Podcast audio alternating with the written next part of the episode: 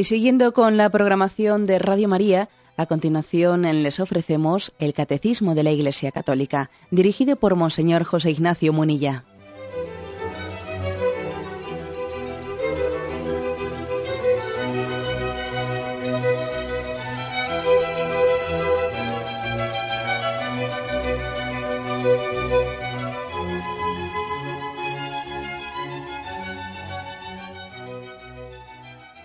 Cordial saludo a todos los oyentes de Radio María. Un día más, con la gracia del Señor, proseguimos el comentario del Catecismo de nuestra Madre la Iglesia. Habíamos comenzado la explicación mm, de esta segunda sección de la primera parte eh, del catecismo, perdón por, eh, por así liar tanto, pero es un poco para que los que siguen con el libro eh, pues puedan tener también pues un, una pauta y esa, esa parte, esa sección que habíamos comenzado tiene como título La profesión de la fe cristiana, los símbolos de la fe. Aquí la palabra símbolos de la fe también tiene otra manera de ser, de ser expresada, que es más popular, los credos. Cómo se han formulado los credos, que también se llaman las profesiones de fe, o también los símbolos de la fe. Bueno, explicamos eso ayer y quedamos en el punto 189. ¿eh? Y continuamos a partir de ahí. La primera profesión de fe se hace en el bautismo. El símbolo de la fe es ante todo el símbolo bautismal, puesto que el bautismo es dado en el nombre del Padre y del Hijo y del Espíritu Santo. Las verdades de fe profesadas en el bautismo son articuladas según una referencia a las tres personas de la Santísima Trinidad digamos que el bautismo ha sido, ha sido el lugar en el que han nacido los credos. ¿eh? Se empezaron a formular así. Muchas veces eh, me habéis escuchado esa expresión latina que dice lex orandi, lex credendi, o sea que muchas veces eso que creemos, las formulaciones, pues digamos, mm, racionales, ¿eh? teológicas que la Iglesia ha ido elaborando para expresar su fe, han nacido no de la teoría, ¿eh? no, han nacido de la oración, han nacido de la liturgia. Y lógicamente la liturgia y la oración han nacido de la palabra de Dios. ¿eh? Pero es, bonito, ¿eh? es importante caer en cuenta que aquello que creemos no ha sido pues una invención racional de alguien, sino que ha nacido de la vida de la iglesia, de la oración de la iglesia, de la celebración de la iglesia. Los credos pues han nacido de la práctica de la, Iglesia en la que al bautizar, pues lógicamente aquel que se va a bautizar se le ha preguntado si, si cree, o sea, si, si se adhiere a eso que los, que los cristianos creen. Porque lógicamente, ¿no? cuando alguien pues, va a ingresar pues, en, en una asociación, se le dice, oye, tú sabes esta asociación eh, qué principios tiene y cuáles son sus ideales y tú te adhieres, ¿eh? te adhieres a los principios. Sí, yo, bueno, pues eso mismo hace la Iglesia en el bautismo. Así nacieron los credos, ¿eh? en esas preguntas bautismales que nosotros podemos verlas, bien sea en el, en el llamado ritual de iniciación de adultos, existe un ritual de iniciación de, adultos que se llama el RICA, así se llama, eh, se conoce popularmente, y también existe la versión del ritual de bautismo para niños. Pero tanto en uno como en otro, lógicamente en el primer caso eh, referido a los adultos y en el segundo caso referido a los padres y padrinos de los niños, hay antes del bautismo, pues se hace unas preguntas, unas preguntas por el credo. Lo que ocurre es que es curioso ver que antes de preguntar por el credo se hacen unas preguntas de renuncia. ¿Renunciáis a Satanás y a todas sus obras y seducciones? Eh, si renunciamos. Hay distintas fórmulas, ¿no? ¿Renunciáis al pecado para vivir en la libertad de los hijos de Dios? Sí, renuncio. ¿Renunciáis a las seducciones del mal para que no domine en vosotros el pecado? Sí, renuncio renunciáis a Satanás, padre y príncipe del pecado. Sí, renuncio. Es decir, que antes de profesar la fe, antes de profesar el credo, la Iglesia pregunta por si hay o sea, si hay conciencia de que tiene que haber mm, pues, coherencia. es decir, no es cuestión de decir, sí, sí, yo creo en eso. Como si fuese un creer de un tipo, digamos, eh, racional, meramente una abstracción intelectual, ¿no? Sí, yo creo en eso, sí, creo en eso al mismo tiempo que luego en mi vida tengo una serie de actitudes que no, no se conjugan para nada. No, no, ese, no es el, esa no es la fe cristiana. La fe cristiana es una fe que impregna la vida, una fe que, que nos cambia el principio de actuación de la existencia, una fe que nos lleva a nacer de nuevo. Por eso antes de preguntar por el credo, curiosamente se hace una profesión de renuncia. Renuncio a mi vida de pecado, renuncio pues a la seducción ¿eh? del mal y renuncio a Satanás principalmente. Renuncio a Satanás. Bueno, verdaderamente me parece mm, me parece importante subrayar cómo ha nacido el credo. El credo ha nacido su formulación principalmente de los de las profesiones que se hacían en los bautismos. Que era como decir, Dios es mi todo, Dios es mi Padre, y consecuentemente voy a, eh, a renunciar a todo aquello que en nuestra vida es incoherente y le quita el señorío, le roba el señorío a Dios nuestro Padre, o el señorío de Jesucristo, o el señorío del Espíritu Santo. Así nacen los credos. Vamos, supongo que algún oyente estará pensando, bueno, pero ¿y eso cómo se conjuga en el caso del bautismo de los niños? Porque, claro, el bautismo de los niños, ellos no tienen conciencia. Y claro, pues, ¿cómo, ¿cómo puede ser válido el bautismo de los niños cuando son los padres los que en vez del niño hacen esa profesión, etcétera? Bien, este es un tema que lo hablamos de una manera explícita en el tema del bautismo, que quizás no es el momento ahora para desarrollarlo eh, plenamente, pero sí que me parece prudente decir una palabra en este momento, ¿no?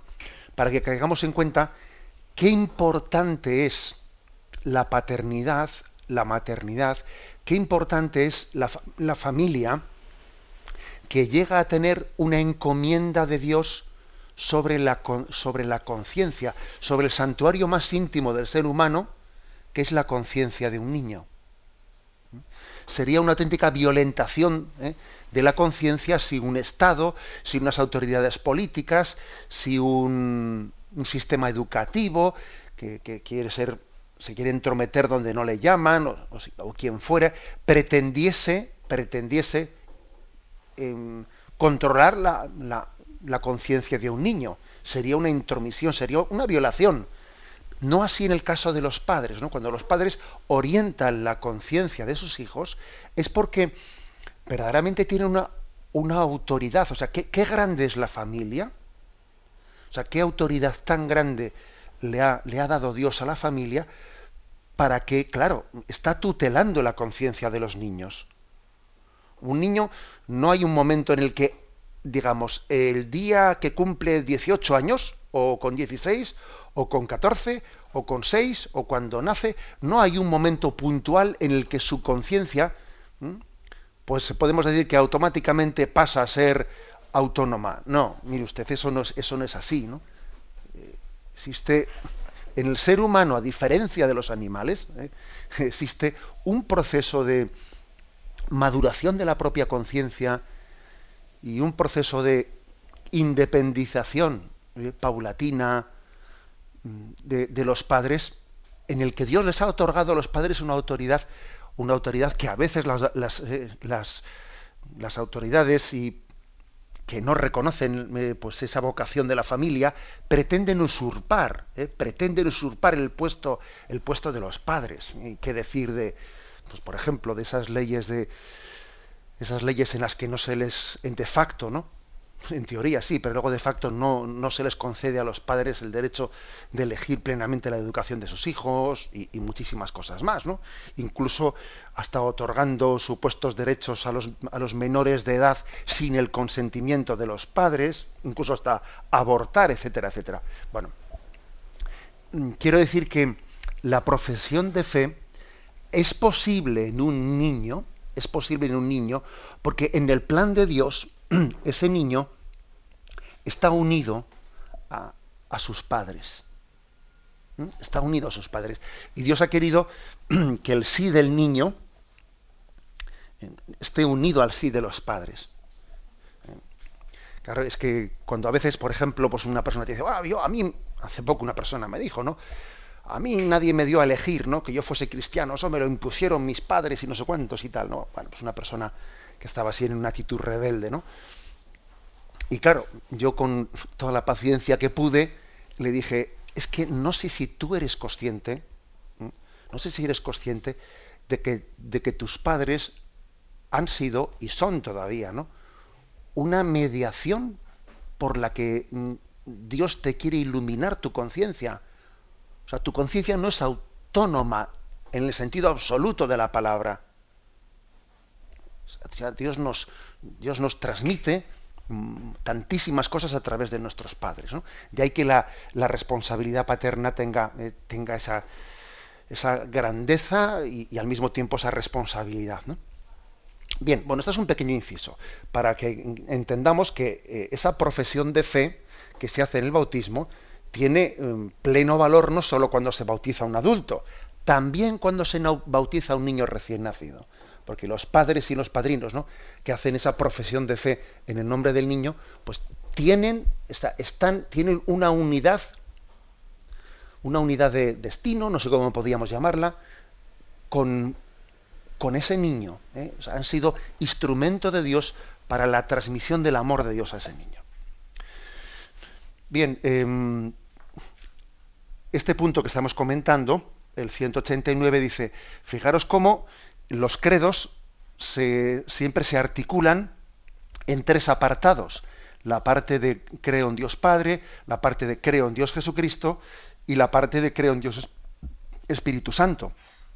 Esto conjuga perfectamente con, el, la afirmación de que los, los credos han nacido en el bautismo. Porque claro, bautizamos en el nombre del Padre, del Hijo y del Espíritu Santo. Y por eso los credos, los credos se formulan en tres partes. La parte referida a Dios Padre, la parte referida a Dios Hijo y la parte referida a Dios el Espíritu Santo. ¿Mm? Paso al punto siguiente, que es el punto 190. Dice, el símbolo se divide, por tanto, en tres partes. Primero habla de la primera persona divina y de la obra admirable de la creación. A continuación de la segunda persona divina y del misterio de la redención de los hombres. Finalmente de la tercera persona divina, fuente y principio de nuestra santificación. Son los tres capítulos de nuestro sello, de nuestro sello bautismal. Bueno, mm, la primera parte del, del credo o de los credos, ¿eh? o sea, sean, porque ya dijimos, hoy lo vamos a hablar con más detalle, como hay distintas formulaciones, aunque dos son las principales, el llamado credo apostólico y el credo niceno, o también niceno constantinopolitano, ¿eh? que son los dos credos, ¿eh? que, el que llamamos nosotros el corto y el largo, que solemos mm, pues profesar en la liturgia dominical. Bueno, pues la primera parte que habla del Padre, sobre todo habla del Padre como el creador. Que bien sabemos que la creación, aunque está especialmente atribuida al Padre, es una acción conjunta de las tres personas de la Santísima Trinidad. ¿eh? Porque también podemos, encontramos, de hecho, ¿no? Mm, expresiones en la Sagrada Escritura en las que se habla de el verbo, la segunda persona, por quien fue creado todo él también. O sea, todas las acciones a destra, hacia afuera de la Santísima Trinidad, están hechas conjuntamente por las tres personas. Padre, Hijo y Espíritu Santo. Se puede decir que el Padre es creador, que el Hijo es creador y que el Espíritu Santo es creador. Pero, sin embargo, por apropiación se lo hemos atribuido especialmente al Padre. Pues digamos que la primera parte del credo es la que gira en torno al Dios creador. La segunda parte es la que gira en torno al Dios redentor, que se le atribuye especialmente a Jesucristo. El redentor, y especialmente se le atribuye a él, pues por el hecho de que la redención tuvo lugar por medio de la vida de Jesucristo, por medio de la entrega de su vida, del, sacrificio que él ofreció en la cruz por nosotros. Por su muerte y resurrección hemos sido redimidos y salvados. O sea, la segunda parte del credo es el Dios redentor. Y la tercera parte del credo es el Dios santificador. La venida del Espíritu Santo lleva a su, a su término la obra de redención em, realizada por Jesucristo. Él es el santificador, ¿eh? el que impregna eh, esa salvación de Jesucristo, nos la apropia, nos la personaliza ¿eh? en la vida de la Iglesia y en la vida espiritual íntima de cada uno de nosotros. Luego el credo tiene tres partes. Dios Padre Creador, Dios Hijo Redentor y Dios Espíritu Santo Santificador. Y como he dicho antes, esta, esta división o esta articulación en tres partes nació de las profesiones bautismales. Tenemos un momento de reflexión y continuamos enseguida.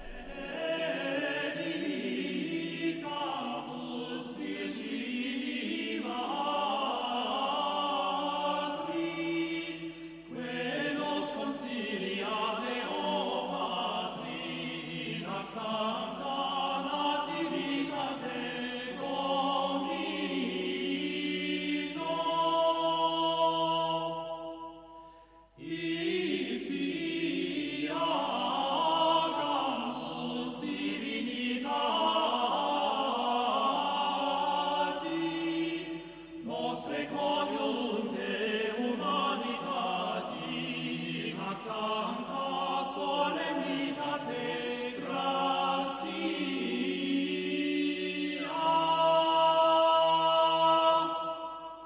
Escuchan el programa Catecismo de la Iglesia Católica con Monseñor José Ignacio Munilla. Pasamos al punto 191. Dice, estas tres partes son distintas aunque están ligadas entre sí. ¿Mm? Se refiere a la parte del credo en Dios Padre, creo en Dios Hijo y creo en Dios Espíritu Santo. Son distintas aunque están ligadas entre sí. Según una comparación empleada con frecuencia por los padres, las llamamos artículos.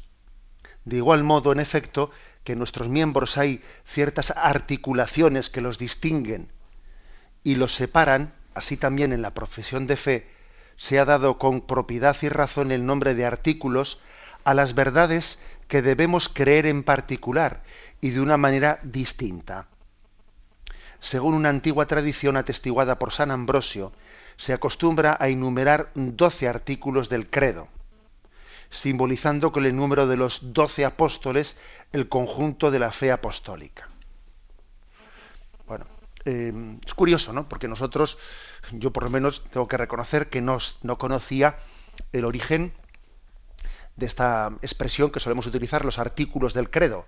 Eh, pues en el credo hay em, los artículos de fe bueno, y es una expresión que yo la verdad es que desconocía cuál era su procedencia. Los artículos de fe, pues por ejemplo en la creación, en la redención, o sea, las cosas en las que creemos, digamos, ¿eh?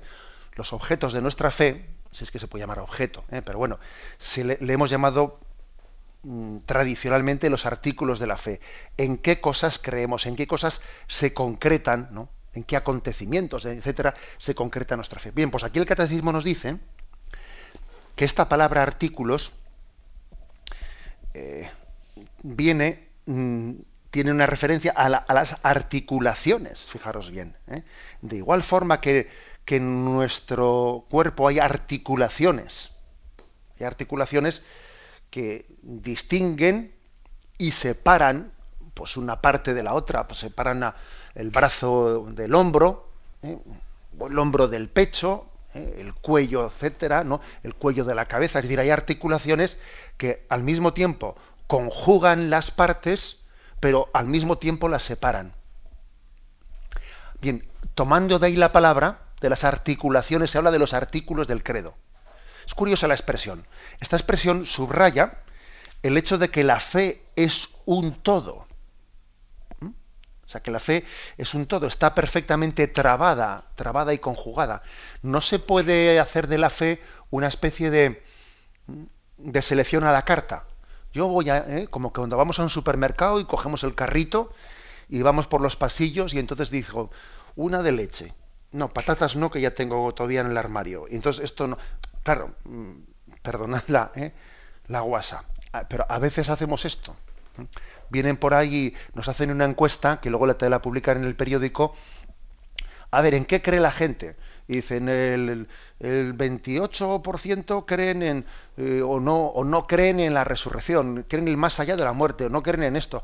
Como si se pudiese decir, creo en esto, pero no en lo otro, y en otro sí. Oiga, eh, mire usted, la, la, fe, la fe es un todo. Porque yo creo en la, yo creo, me adhiero al credo porque por la autoridad de revelación que, que tiene. O sea, mire usted, yo es que o creo en todo o no creo en nada, pero lo que no puede ser es que diga esto sí, esto no, porque da la impresión de que entonces eso no es un credo, es mi ideología. Claro, porque toda la fe está articulada. Entonces yo no puedo decir, yo quiero, yo quiero que me voy a encargar un niño, pero que, no tenga brazos o que no tenga. Si es que, si es que el niño es el niño. ¿eh? Y entonces. Mm, esto traducido ¿eh? a la fe, ese término de artículos de fe, las articulaciones de la fe, subraya de una manera muy potente esta imagen, subraya cómo la fe es un todo, que al mismo tiempo eh, se subdivide en partes, ¿no? Pero es un todo conjuntado, o sea, es decir, no, no, no, no se puede, es como un castillo de naipes, ¿no? Si yo quito una carta, pues se va a caer el resto. ¿eh? Yo no puedo creer en todo, o sea, creer si dejo de creer en algo. vamos a ser claros. O sea, imaginaros que yo diga, a ver, si yo creo, sí, yo tengo fe católica, ¿no? Tengo fe católica, lo único que no creo, pues en, pues, pues, pues si digo en la resurrección, si usted no cree en la resurrección, es que ya todo lo que el resto que crea, pues no sirve para nada, ¿no? Pero incluso alguna, alguna cuestión que pueda parecer menor, ¿eh? que pueda parecer menor. Digo, yo creo, pero no creo en la concepción virginal de Jesucristo. ¿Así? ¿Y tú crees que tú puedes dejar de creer en la concepción virginal de, de Jesucristo por obra del Espíritu Santo sin que eso tenga consecuencias para más cuestiones? Sea, claro, claro que las va a tener. ¿Tú crees que vas a mantener tu fe en la divinidad de Jesucristo olvidando que fue concebido por obra del Espíritu Santo? Claro, si Jesús es hijo de María y de José, como todo hijo de vecino, está bastante claro que es hombre, pero eh, tú vas a seguir manteniendo la fe en la naturaleza divina de Jesucristo si dejas de creer en la concepción virginal, por ejemplo, ¿no? O esto no va a tener no va a tener consecuencias para nuestra fe en por ejemplo, en la presencia real de Cristo en la Eucaristía, o en la resurrección en la carne de Jesucristo. Claro, es que todas las verdades de fe están conjugadas y conjuntadas. ¿Mm? Luego, es, es hermoso y muy aleccionador conocer de dónde viene la expresión artículos de la fe. Son las articulaciones que están perfectamente conjugadas. A veces uno tiene un poco, pues, de, ¿eh? pues eh, tiene las articulaciones pues un poco con reuma, como, como, sea, y hay que dar un masaje, hay que dar un masaje pues para que, para que funcionen bien. ¿eh? Pero no podemos nunca amputar, porque si amputamos, estamos cercenando la revelación desde nuestra ¿eh? ideología. La expresión que he utilizado antes, yo o creo en todo o no creo en nada, me parece que es muy iluminadora. Porque claro, creo en todo, no creo en nada, quiere decir, claro, es que la fe es un todo. Y se apoya mi fe en la autoridad del que revela. ¿eh? Entonces, si yo me apoyo en la autoridad del que revela, el que se muestra, pues hombre, pues si reconozco su autoridad, creo en todo lo que dice. Y si no, y si no reconozco su autoridad, pues no creo en nada, claro. Lo que no puede decirse ¿eh? Es esa expresión que me habéis escuchado así un poco irónica, ¿eh? un poco irónica en este programa, que eh, la he dicho varias veces, pero bueno, creo que es ilustrativa, eh, que, que, por lo visto había uno que decía, ¿no? Lo digo en broma, claro. Había uno que decía, como decía Jesucristo, y en parte tenía razón, hombre, en parte tenía razón, como el Hijo de Dios en parte tenía razón, ¿o qué? Bien. Eso es lo que significa, por lo tanto, articulaciones del credo. Dice, de igual modo, mm, hay ciertas articulaciones que distinguen, separan y conjugan al mismo tiempo las verdades de fe. Aquí al final dice una cosa curiosa. Dice, según una antigua tradición atestiguada por San Ambrosio, se acostumbraba a enumerar 12 artículos del credo. ¿Mm?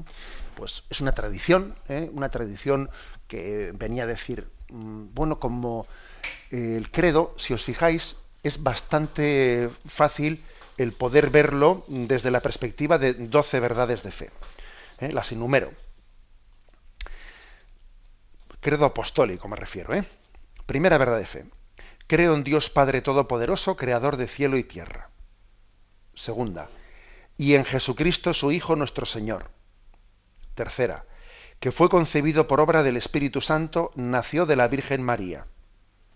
Cuarta padeció bajo Poncio Pilato, fue crucificado, muerto y sepultado. Quinta, descendió a los infiernos, al tercer día resucitó de entre los muertos. Sexta, subió a los cielos, está sentado a la diestra del Padre. Séptima, desde allí ha de venir a juzgar a vivos y muertos. Octava, creo en el Espíritu Santo. Novena, la Santa Iglesia Católica, la comunión de los santos. Décima, el perdón de los pecados. Undécima, la resurrección de la carne. Y duodécima, la vida eterna. Eh, en esta división del credo en doce partes, que como veis, como veis, hombre, si uno aquí coge con lupa, podría todavía dividir más, porque aquí donde dice creo en la Santa Iglesia Católica, la comunión, pues podía distinguirlas en dos, o la otra podía distinguir también, descendió a los infiernos una y al tercer día resucitó otra. Bien, pero no, no es esa la cuestión. La cuestión, digamos, es que en la tradición se ha querido ver también simbólicamente, de una manera simbólica, el que el credo puede ser dividido en doce afirmaciones, doce artículos, doce articulaciones, para entendernos. Y digo que es simbólico porque, claro, doce son los apóstoles y doce son los artículos principales del credo. Incluso, fijaros, incluso, que también voy a decir que, yo también desconocía esto, y es que a veces uno, que, sepáis que preparando el catecismo uno se entera de muchas cosas, porque claro, es una ocasión para que uno mismo refresque, etcétera, ¿no? Bueno, pues curiosamente, a lo largo de la Edad Media existía, existía la creencia de que los apóstoles el día de Pentecostés, todos ellos al mismo tiempo y bajo la inspiración del Espíritu Santo, compusieron el credo apostólico.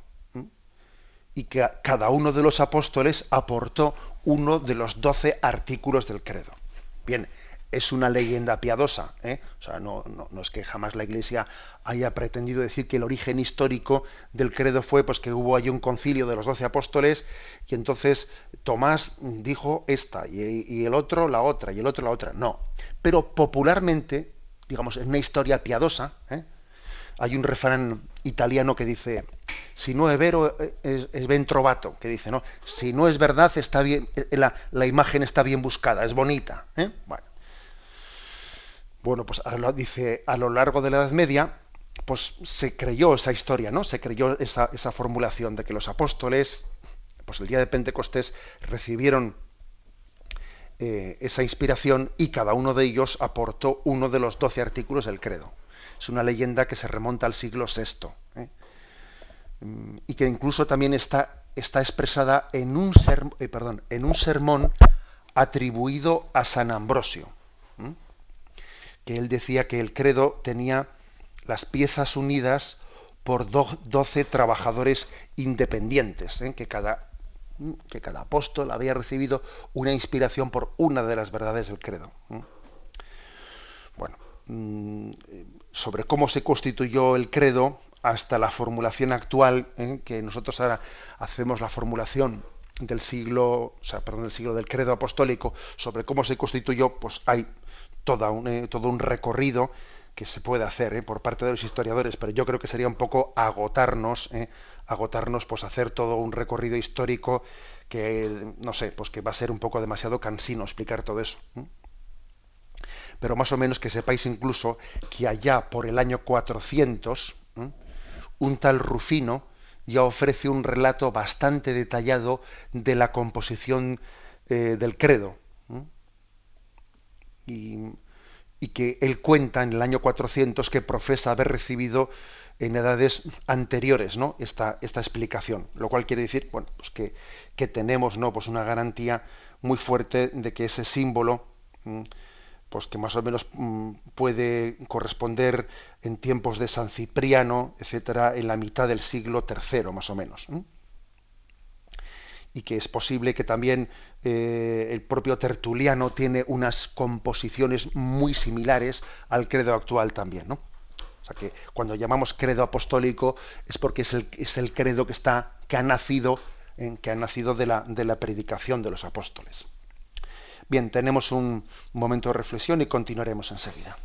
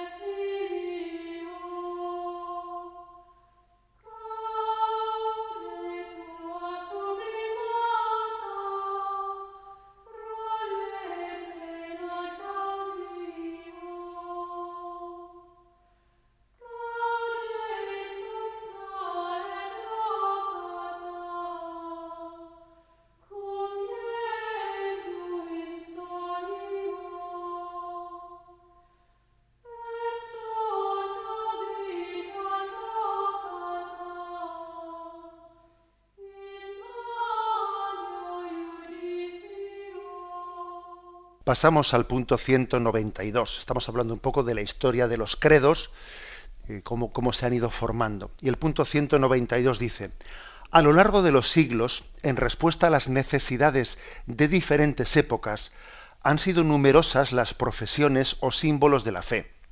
Los símbolos, eh, recuerdo que la palabra símbolos es lo mismo que profesiones de fe o credos, los símbolos de las diferentes iglesias apostólicas y antiguas el símbolo cuicunque, llamado de San Atanasio, las profesiones de fe de ciertos concilios, Toledo, Letrán, Lión, Trento, o de ciertos papas, como la Fides Damasi o el Credo del Pueblo de Dios de Pablo VI en el año 1968. Bueno, mm, nos puede llamar la atención esto. Bueno, ¿y por qué no sé qué nos hemos quedado solo con un credo? ¿Por qué luego se han hecho más credos eh, más formulaciones del credo en siglos distintos? Bueno, porque como dice aquí, en respuesta a las necesidades de diferentes épocas, pues porque ha habido épocas en las cuales se han negado, ha habido herejías determinadas, etcétera, entonces la Iglesia sale a bueno, sale al paso de una herejía y sale al paso pues haciendo una formulación del credo en la que explicita más eso que la herejía está negando. ¿eh? explicita más nuestra fe en un tema que la herejía está negando. Y, entonces, lógicamente, pues en Trento se subraya un aspecto, en otro, en otro siglo se subraya otro aspecto, etcétera, etcétera. Y eso da una gran riqueza, claro. Alguno podría preguntar, bueno, ¿y entonces con cuál de los credos nos quedamos? No, con todos, porque todos ellos son complementarios. Lógicamente, pues rezamos el credo apostólico, eh, que es el más antiguo, eh, pero todos los otros credos de alguna manera son iluminadores del significado de ese credo primitivo. Eh, porque los demás credos han sido elaborados por la Iglesia Apostólica bajo la luz del Espíritu Santo. Acordaros de aquella promesa, yo os enviaré el Espíritu Santo, dice Jesús cuando va a ascender a los cielos. Él llevará a su término todo lo que yo os he explicado. Hay una promesa de asistencia del Espíritu Santo a la Iglesia cuando tenga que explicar, cuando tenga que explicitar el credo, etc. El último credo, y, con mucho el más extenso de todos, es el llamado credo del pueblo de Dios de su santidad Pablo VI en el año 1968. Ese es el credo más reciente promulgado por la Iglesia y además el más amplio y con mucho. Algunos incluso dicen que no es un credo, que en realidad es como un catecismo, pero formulado con el, eh, con el tipo de credo. Bueno, eh, Pablo VI lo formuló como credo y entonces es un credo. ¿eh? Mm, ¿Por qué Pablo VI promulgó este credo en 1968? Bueno, porque claro, fijaros qué fecha, mayo del 68, etcétera, ¿no?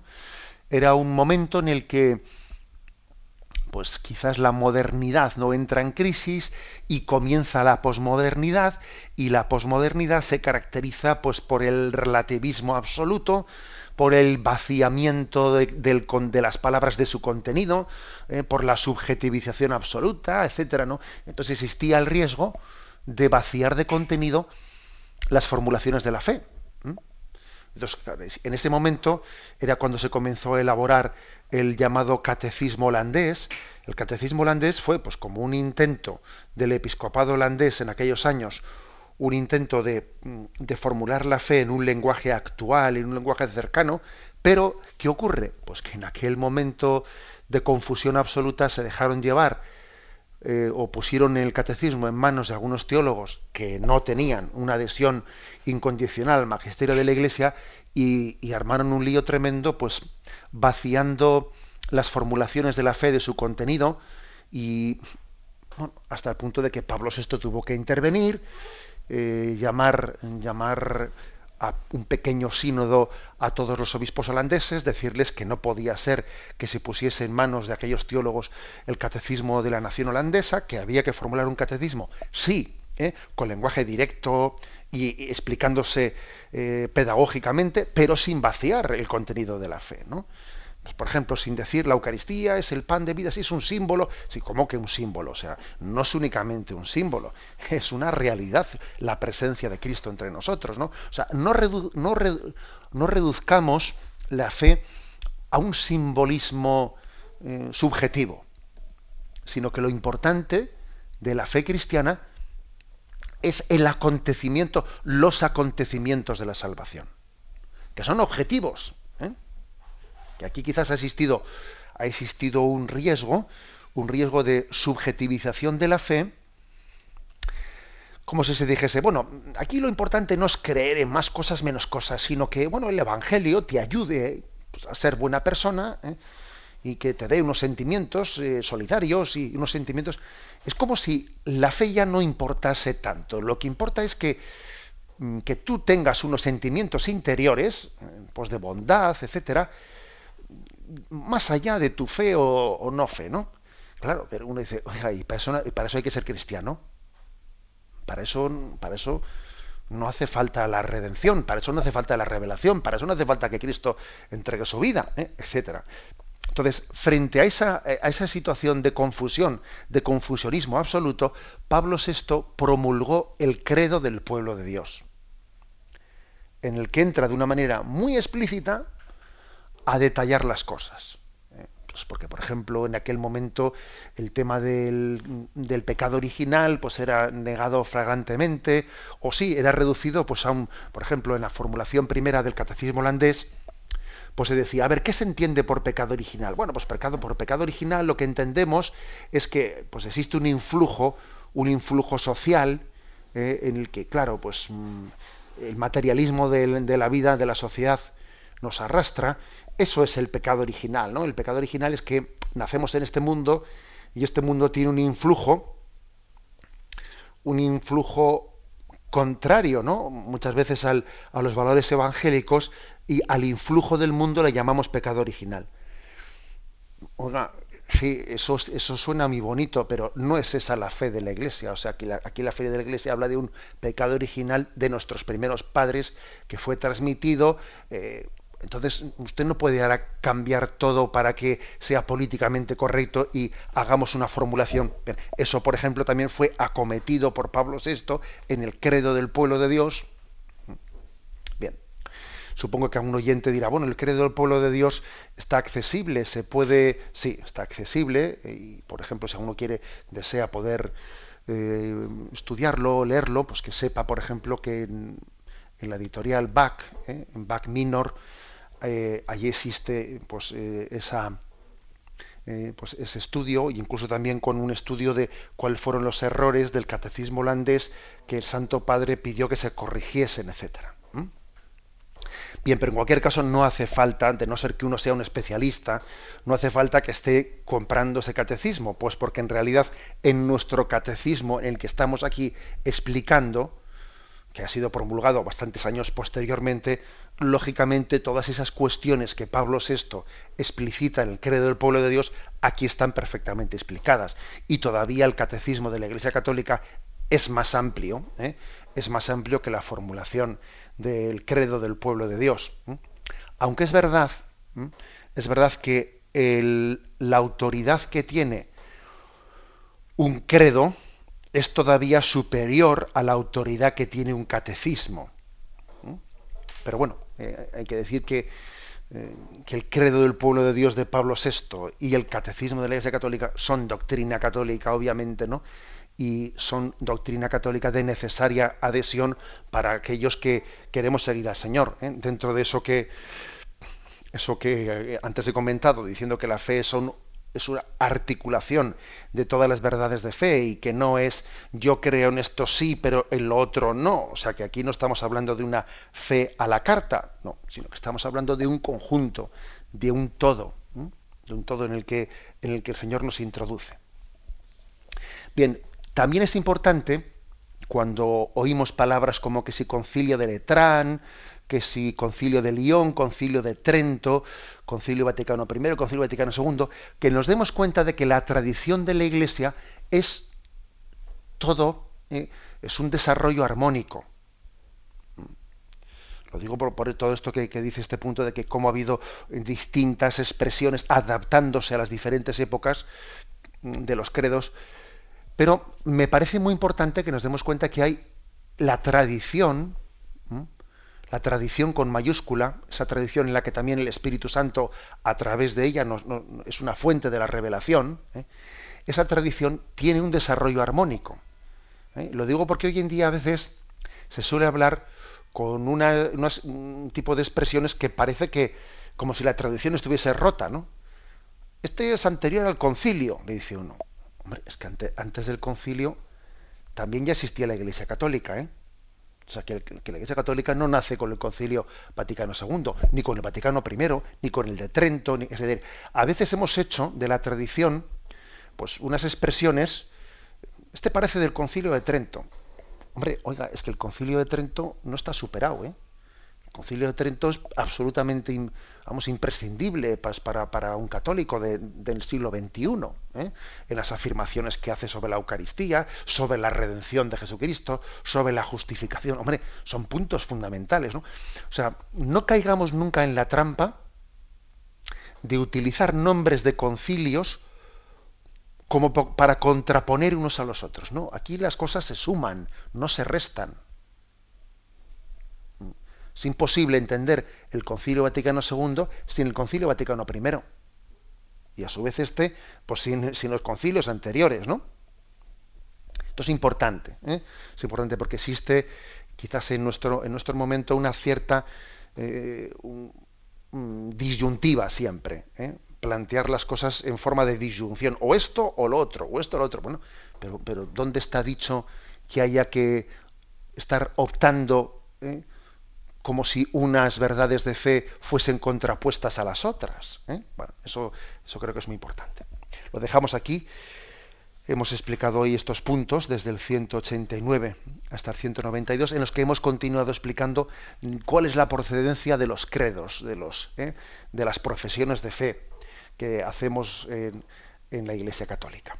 Damos paso a la intervención de los oyentes. Podéis llamar para formular vuestras preguntas al teléfono 917 107 700. 917 107 700.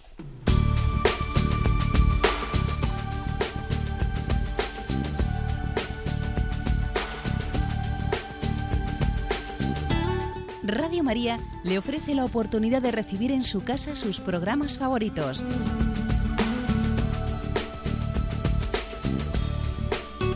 Ahora lo puede hacer a través de nuestra página web www.radiomaria.es o bien llamándonos al 902 500 518. 902 500 518. Pídanos el programa que más le interesa en cualquiera de sus emisiones, especificando el día y la hora que lo ha escuchado. Solo nos tiene que decir si lo quiere en CD de audio o CD o DVD en MP3. Haga su solicitud en el 902 500 518 y en www.radiomaria.es. Radio María, más cerca de usted.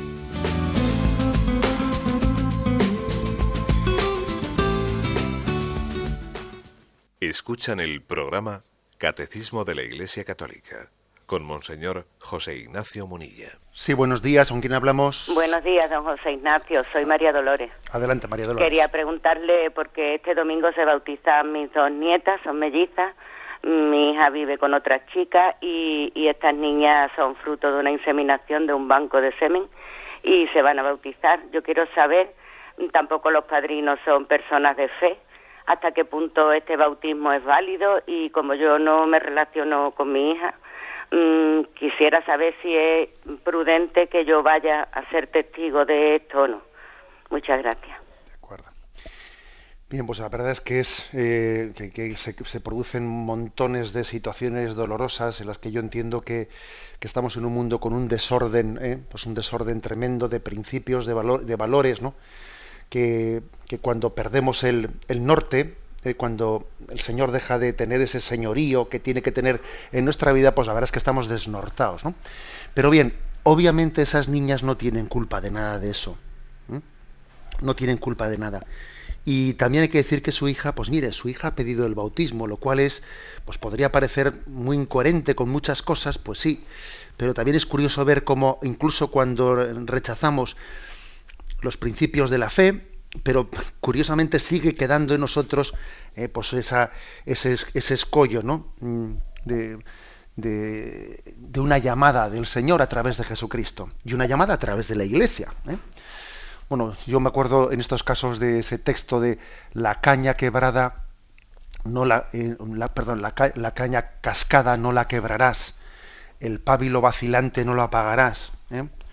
es como una llamada a que bueno, pues intentemos coger lo positivo de esa petición de bautismo y, claro, obviamente la Iglesia para poder haber acogido esa petición de bautismo se supone que tiene que haber alguien que se haga que se haga garante de la educación cristiana, que usted por lo que dice, pues claro, eh, eso peligra, peligra porque sí, los padrinos no sé qué, el otro no sé cuántos. Por todo ello yo la verdad es que le, le aconsejo que sí que se haga presente el bautismo, ¿eh? porque son sus nietos, y quién sabe también si en los designios de Dios su presencia en el bautismo no pueda comenzar a ser también ¿eh? pues un primer paso por el que usted igual pueda tener una pequeña parte de la educación de sus nietos. ¿eh?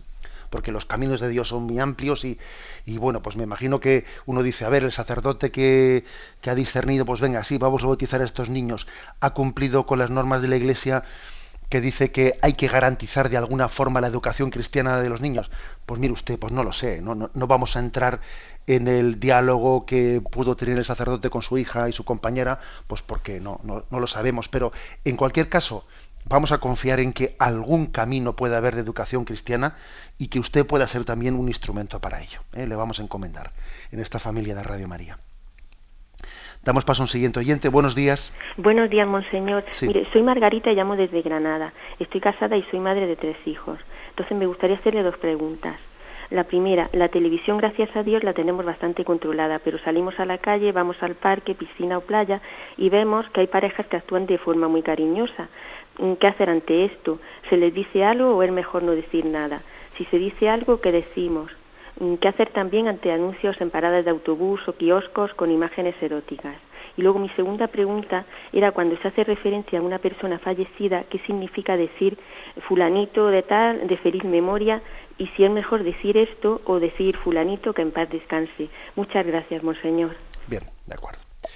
Con respecto a lo segundo, pues hombre, yo creo que la tradición que dice que en paz descanse no deja de ser como una especie de mm, de referencia hacer como también un, un, responso, ¿no? De pedir por él que en paz descanse, ¿no? Yo utilizaría esta expresión, que en paz descanse, la expresión de feliz memoria.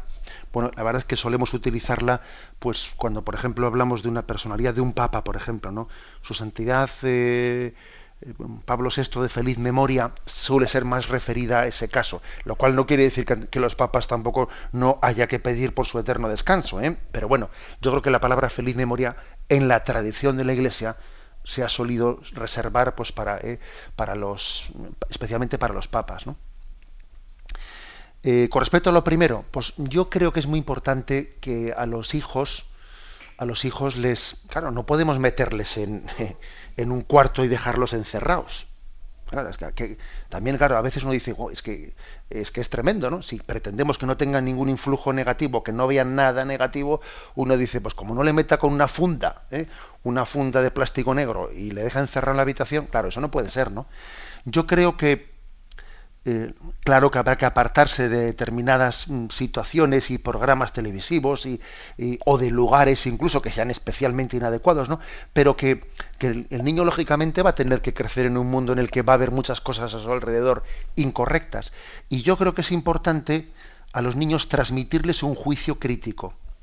Yo recuerdo con mucho cariño, pues, eh, que mi difunto padre, pues que en paz descanse, ¿no? Como usted decía ahora mismo, que nuestro difunto padre, bueno, mm, con sentido del humor, pero nos transmitía mm, un, juicio crítico de lo que veíamos alrededor. Incluso hasta a veces es bueno unir el sentido del humor y el juicio crítico.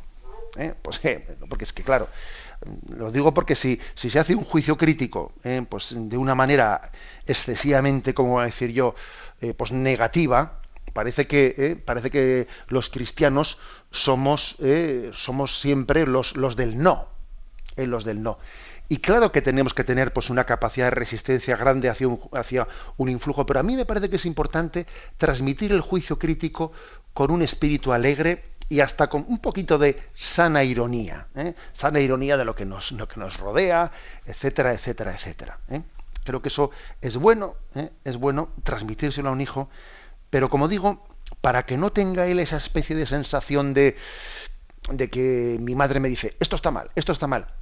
O sea, saber ironizar un poco, ¿no? Un poco, pues ese se creerá que no sé qué, el otro pensará que... O sea, el hacer también un juicio, un juicio, saber, saber entre comillas, ¿no? Reírnos de, un mundo que parece el querer levantarse ¿no? frente a Dios y que, y que se cae, ¿no? que se cae por sí mismo y es que es inconsistente. ¿eh? Mm, damos paso a un siguiente oyente. Buenos días.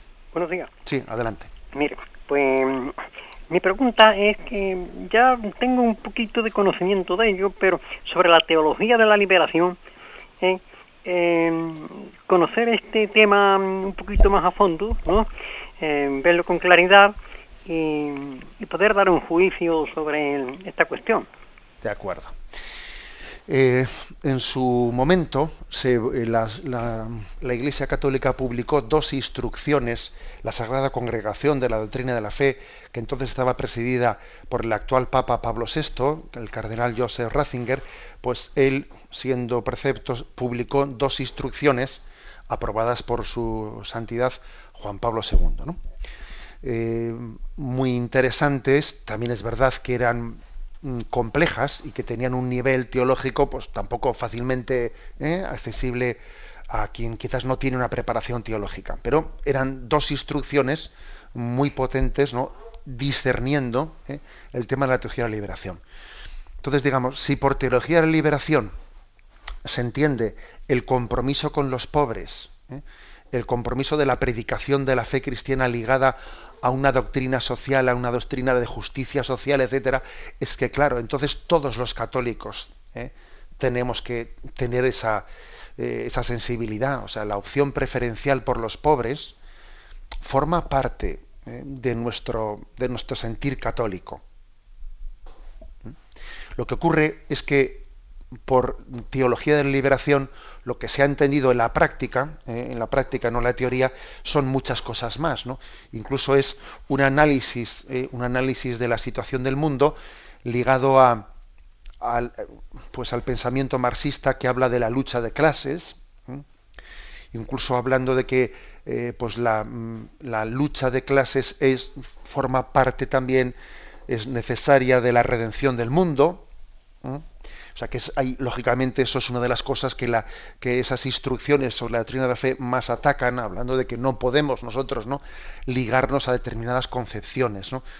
Es verdad que la caída del muro de Berlín, ¿eh? la caída del, del marxismo, hizo que ese tipo de escuelas de la teología de la liberación también perdiesen mucho peso, porque claro, si el marxismo había caído, difícilmente iba a haber ahí por ahí algunos teólogos que estuviesen manteniendo eso. ¿eh?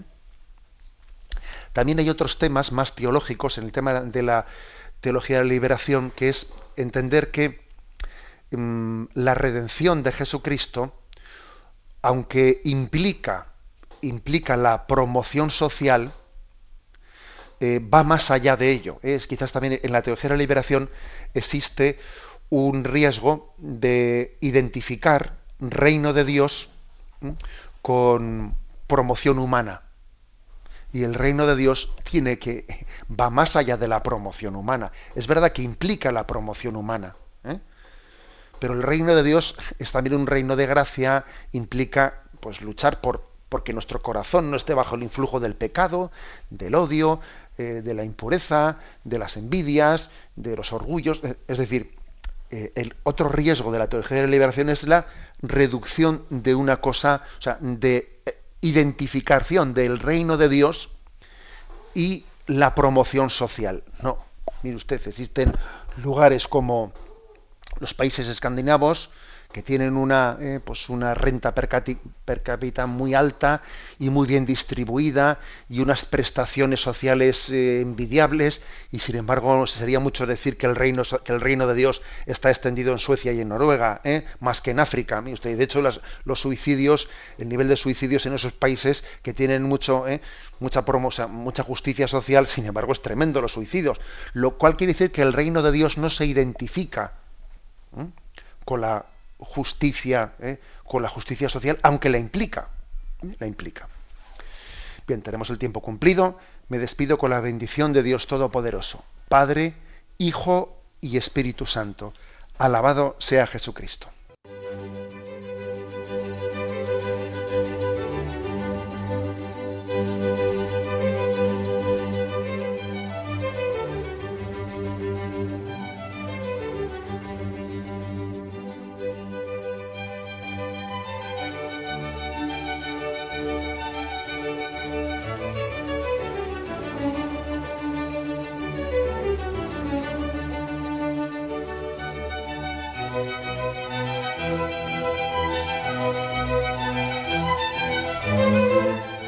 Han podido escuchar en Radio María el Catecismo de la Iglesia Católica, dirigido por Monseñor José Ignacio Munilla.